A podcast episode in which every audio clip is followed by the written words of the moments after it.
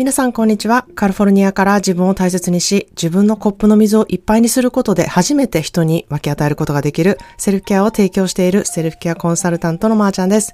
今日もこのポッドキャストが皆さんの日々の感情の気づきになればいいなと思っています。え皆さんいかがお過ごしでしょうか、えー、まずはじめにですね、今日はお知らせをしたいなと思います。えー、今週の日曜日、明日、えー、7月16日に、8月から始まる思考でセルフケアの3ヶ月講座の説明会を兼ねたセルフケアオンラインイベントを無料で開催します。え、この3ヶ月講座に参加する参加しない関係なしにですね、え、この、え、オンラインイベントではセルフケアの大切さ、自分へのいたわり方、まあ、それをするとどうなるのかっていうことをね、え受けるだけでよりわかりやすく皆さんの日々の思考に活かせる内容となっております。えー、このポッドキャストのね、内容がいいなと思う方には必ず受けて得るものがあったなっていうふうにね、気づきをたくさん得れると思いますので、えー、ぜひ参加してみてほしいなというふうに思ってます、えー、参加してくださった方には特典もつけてますので、公式 LINE から参加したいですとコメントぜひしていただけたら嬉しいなと思ってます。えー、セルフケアにね、意識した人が本当に一人でも増えたらいいなと思っているので、もしこの人にいいかもなって思う人がね、いたら、えー、このポッドキャストで好きなエピソードをシェアしてみてほしいなっていうふうに思います。よろしくお願いします。ということでですね、今日はジャッジしてしまう自分の許し方というテーマでね、お話ししたいなというふうに思います。まあいろいろいてよしって何度も何度も私言ってるんですけれども、うん、それとともにね、思考を柔軟にとか、えー、思考を取れでいろんな角度からね、見ることが自分に優しいっていうふうに言ってるんですけれども、そういうことをね、頭で分かっていても、まあだからこそやと思うんですけれども、うん、カッチンカッチンの思考の方とか、こう融通が効かない方とか、こう物事を一面でしか見ない方とか、えー、物事を深く考えてない方に、なんか私すごいジャッジをしてしまう自分がいるんですよね。まあそういう人の、うん、意見とか、うん、コメントとかを聞くとすごくざわっとするんですね。それってまあ言ってみたら私ジャッジしてるんですよね。そんな考え方嫌やなとか、そんな風に考える人なんやっていう風にジャッジしてる自分がいてですね、そういう風に思ってる自分にまた嫌気さすんですよね。いろいろいてよしって自分言うてるやん、みたいな。自分がそれを言って、え自分全然受け入れられてないやんっていうふうにね、自分ですごくジャッジしてしまって自分で嫌になるんですね。でもまあ、それも、うん、自分をジャッジしていることで、えー、どんな人でもこう、受け入れられるっていう仏みたいな人ではないっていうのも自分でも分かっているし、それが、まあ人間らしさというか、うん、そういうとこあって当たり前やなっていうふうに思ってるので、まあじゃあどういうふうにしてね、そういう自分と付き合っていくのが、まあしっくりくるのか、ここも本当に私も日々思考トレをしている部分でもあるなっていうふうに思うんですね。やっぱり自分の価値観と違う人って絶対周りにいるんですよね。それっていたらあかんわけじゃないし、うん、価値観が違ってみんな、みんな違って当たり前ですし、でも、うん、だからって自分のイラってくる感情とかざわつく感情はリアルであるものだし、それもあっていいわけだしって思うとですね、じゃあどうしたらええねん？みたいになる方もね、いるんじゃないかなというふうに思うんですね。まあ私もそうなんで。なので、まあ本当に例えば価値観が違うからって、うん、付き合いがなくせない人ってやっぱりいるんですよね。まあ、距離感開けれて避けれたら一番いいんですけれども、なんかその距離感もなかなか自分でコントロールできないとか、うん、あの、一応いろんな人間関係があるので、うん、あの、付き合っていかなきゃいけない人っていうのはいるわけですよね。例えば、えー子供がものすごく仲良くしている友達の親とか、えー、近所の人とか、同僚の人とか、親戚の人とか、それこそめちゃくちゃ近い家族関係の中でもあると思うんですね。まあ、近い存在やからこそあるある問題でもあるなっていうふうに思います。まあ、価値観が違うけれどもね、人としてはいい人。まあ、みんな本当にいい人なんですよ。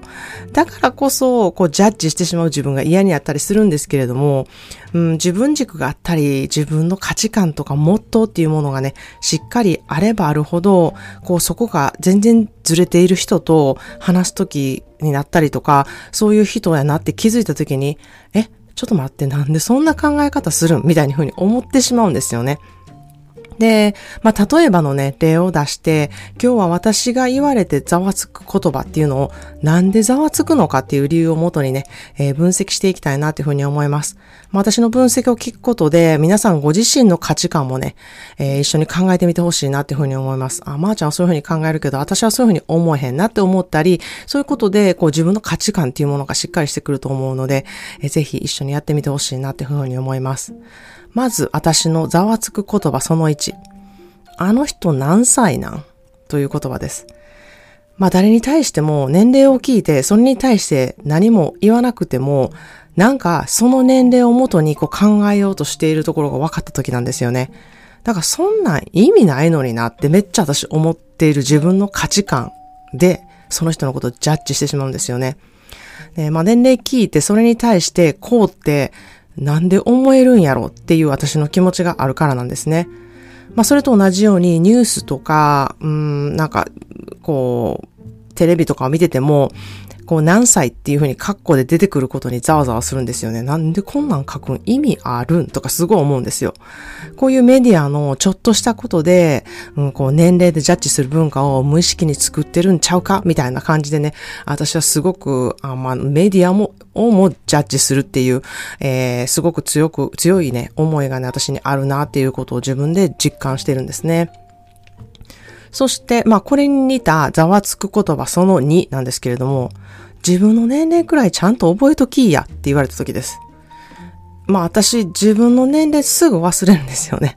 で、人の年齢もすぐ忘れるし、あの、まず聞くってことしないですし、えきっと私と知り合った方とか、ズームをされた方とか、え個人コンサルされた方も、あ、確か私、まー、ちゃんに年齢言ってないなとか、年齢聞かれてないなって方がほとんどやと思うんですね。あの、全然私興味ないんですよ。なので、あの、全然そういうとこに、あの、聞いたりとか、聞かれたりとかしても、なんかこう忘れたりとか、えなんか自分の年齢を覚えてないってのもどうなんていうふうに思うんですけれども、うん、なんかそこが重要ではないから、うん、そういうふうに、あの、思ったりするんやなって、忘れたりするんやなっていうふうに思うんですね。ただ、ものすごく若く見られたりすることには、ちょっと嫌やなって思うことはあって、あ、なんや、そこは気にすんねや、自分って思ったりもしてるんですね。というのは、やはり、私、経験してきたことっていうのをすごく誇りに思っているからこそ、こう、ちょっと上乗せして年齢を言ってることはあっても、あの、若く言うってことは絶対にないんですね。まあ、それも、どうやねんって感じなんですけど、上乗せして言うんかいっていうところなんですけれども、まあ、そうなると、なんか知らん間に、本当の自分の年齢 なんかわからなくなってきてるんですよね。まあ、これはもしかしたら、自分でちゃんと覚えてないことを指摘されたことによって、イラッとしてるのかもしれないんですけれども、まあ、ちょっとそういうところでざわつくなっていうことあります。はい。そして、ざわつく言葉その3。男やったら〇〇したらええのに、女やったら〇〇するべきや、みたいな、こう、ジェンダー的に対しての何々すべきっていう、なんでせえへんの、的な言葉ですね。まあ男だったら働くべきとか、女やったら家にいるべきとか、まずこう、ジェンダー関係なしに人に対して何々すべきってあんた何様やねんってめっちゃ思うんですよね。で、それまた、そこにこう、ダブル、ダブルで、こう、ジェンダーを乗せてダブルジャッジみたいになっているところがもうめちゃくちゃカチンとくるんですよね。そしてまあ、今時この2023年にね、何言うとんねんって思う半分、まあ、私もね、今時っていう価値観でその人をジャッジしてるのかなとも自分で思うんですけれども、うん、その人なりの理由があるんだろうなっていうふうに思いながら、まあカチンときながら、あの、その人の、うん、理由とか、えー、どうしてそういうふうに思うのかっていうことを、あの、聞いてるんですね。まあ、こういう人もいるんだなっていう感じで聞いてるんですけれども、まあ、私は自分ではストレートだっていうふうに思ってるんですけれども、まあ、タイプの人は、こういう人っていうタイプと、全然違う人を、まあ、好きになって結婚しているんですよね。そんな感じで、こう気がついたら好きになっているのが女性だったり、ノンバイナリーの人だったり、そういうことってあるんじゃないかなっていうことをすごく想像できるので、まあ自分は今はね、ストレートだと思っているんですけれども、うん、なんか、そういう答え方がしっくりくるのかなっていうふうに思うんですね。今はストレートやと思っていますみたいな言葉が。なので、自分の子供たちにも誰か好きな人いるのとか、特別な感情を持っている人いるのっていう会話をするように心がけて、こう彼女いないのとか、彼氏いないのとかいう、そこでもうね、ジェンダーを決めてしまっているってすごく傲慢な考えをね、こう押し付けていることになるなっていうふうに思ってるんですね。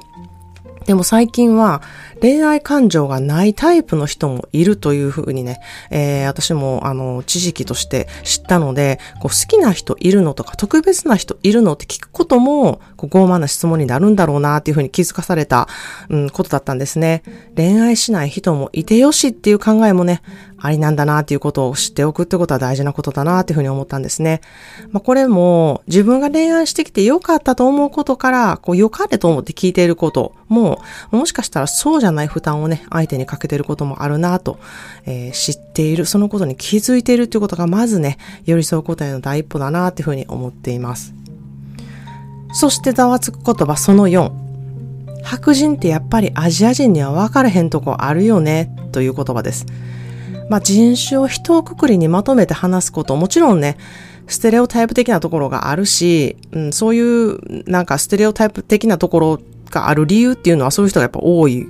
からなわけで、まあ、そういうコメディとかもね、たくさんあって面白い要素にもなっているんですけれども、こうそこを出してきて人をジャッジする言葉っていうのにね、私めちゃくちゃイラッとくるんですね。まあそうじゃない人もいるし、そう決めつけられてることにすごくざわつくんですね。まあ、人としてじゃなくて人種というフィルターで人をジャッジしているところにものすごくイラつくんですね。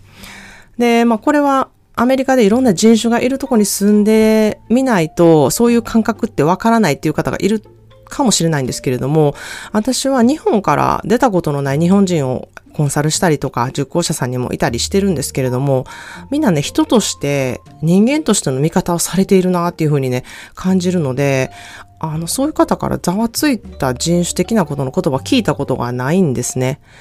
まあ、言ってみたらこれらの言葉はアメリカに住んでいる外国人だったり、そしてアメリカ人から聞くことが多いなというふうに私自分感じているんですね。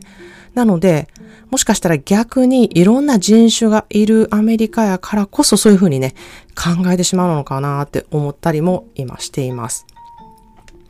そしてザークス言葉その後。なんでそんなことで悩んでるのかわからない。悩みなんて考えない方がいい。考えすぎ。時間がすべて解決するという言葉です。まあもちろんね、時間が解決することってもちろんあるんですよ。それは本当にああるなっていうふうに共感できるんですけれども、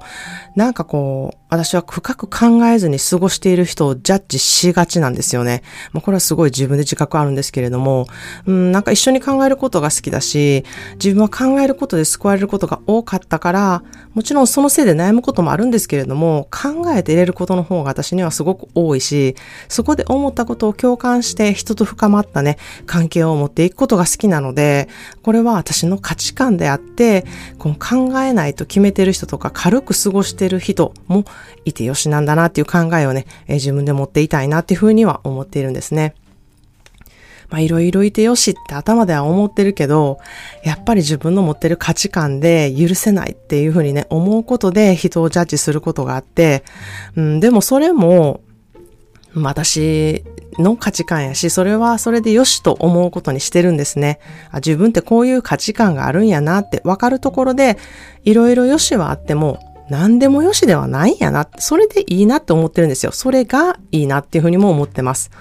まあ、それとともに自分の受け取り方にも問題がある時がやっぱりあるなって気づかされる時もあるので、ここが今自分で自信ないところなんやろうなとか、だからこういうふうな受け取り方してるんやろうなとか、うん、なかなかそうはいかないからこういう価値観があるんよってこう強がってるね、部分も自分で知ることができるなっていうふうに思うんですね。まあ、自分の価値観を認めること、そういう人もいるんだなと、そこになんで間違ってるで？っていうふうにね、討論したり、こう、アタックするのではなくって、まあ、この人はこういう価値観なんやな。終わりっていうふうにね、することで自分の価値観をこう確認するだけのことをする、こう、ことにフォーカスすると、結果その人の価値観にこう賛成しているわけでもなく、反対しているわけでもなく、とてもニュートラルにね、距離を保てるんじゃないかなっていうふうに思っています。私の公式 LINE に登録するとセルフケアワークっていうものができるんですけれども、そこでざわ、最近ざわっとしたことを書いてくださいっていうコーナーがあるんですね。ざわっとしたところっていうのはあなたの価値観を表すんですね。私も普段ざわってしたなって思ったら、なんでそこにそういうふうに思ったんやろうっていうね、ことを考えるようにしてます。私の価値観がやはりそこにあるんですよね。